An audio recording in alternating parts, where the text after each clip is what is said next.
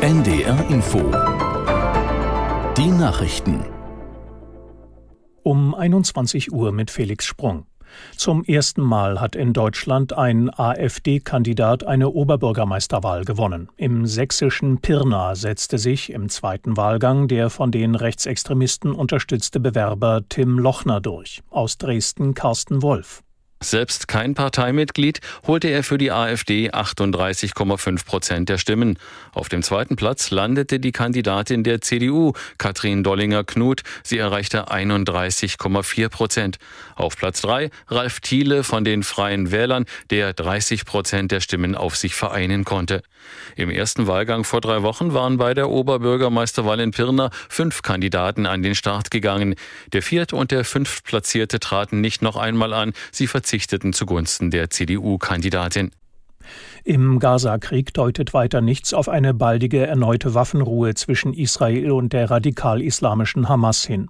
Auch heute gingen laut israelischem Militär die Angriffe und Kämpfe im Gazastreifen weiter. Außerdem seien Stellungen und Einrichtungen der libanesischen Hisbollah-Miliz beschossen worden. Für die Lieferung von Hilfsgütern öffnete Israel erstmals seit Beginn der Angriffe im Oktober einen Grenzübergang im Süden des Gazastreifens. Die israelische Regierung hatte diesem humanitären Schritt in der vergangenen Woche zugestimmt. Große Reedereien meiden wegen der Angriffe durch jemenitische Houthi-Rebellen zunehmend die Route durch das Rote Meer und den Suezkanal. Nach den Reedereien Maersk und Hapag-Lloyd hat auch die weltgrößte Containerreederei MSC ihre Transporte umgeleitet. Das führt zu mehreren Tagen Verzögerung. Mehrere Länder beraten nun über den militärischen Schutz von Handelsschiffen. Der Verband deutscher Reeder fordert, dass sich auch die Bundeswehr daran beteiligt. Fußball-Bundesligist Bayer 04 Leverkusen bleibt über den Jahreswechsel an der Tabellenspitze. Die Mannschaft von Trainer Xabi Alonso gewann 3 zu 0 gegen Eintracht Frankfurt. Aus Leverkusen Stefan Kausen.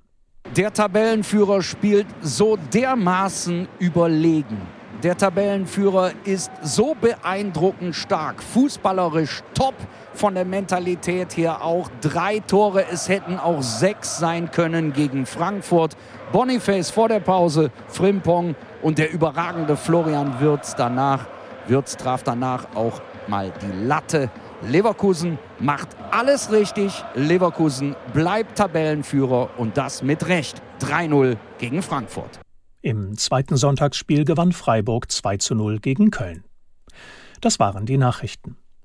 Das Wetter in Norddeutschland in der Nacht weiter bedeckt, gelegentlich etwas Regen, Tiefstwerte 7 bis 1 Grad. Morgen in Südniedersachsen teils sonnig, nach Norden hin viele Wolken und teils Regen, 6 bis 9 Grad. Es ist 21.03 Uhr. NDR Info Podcast jetzt. Urban Pop.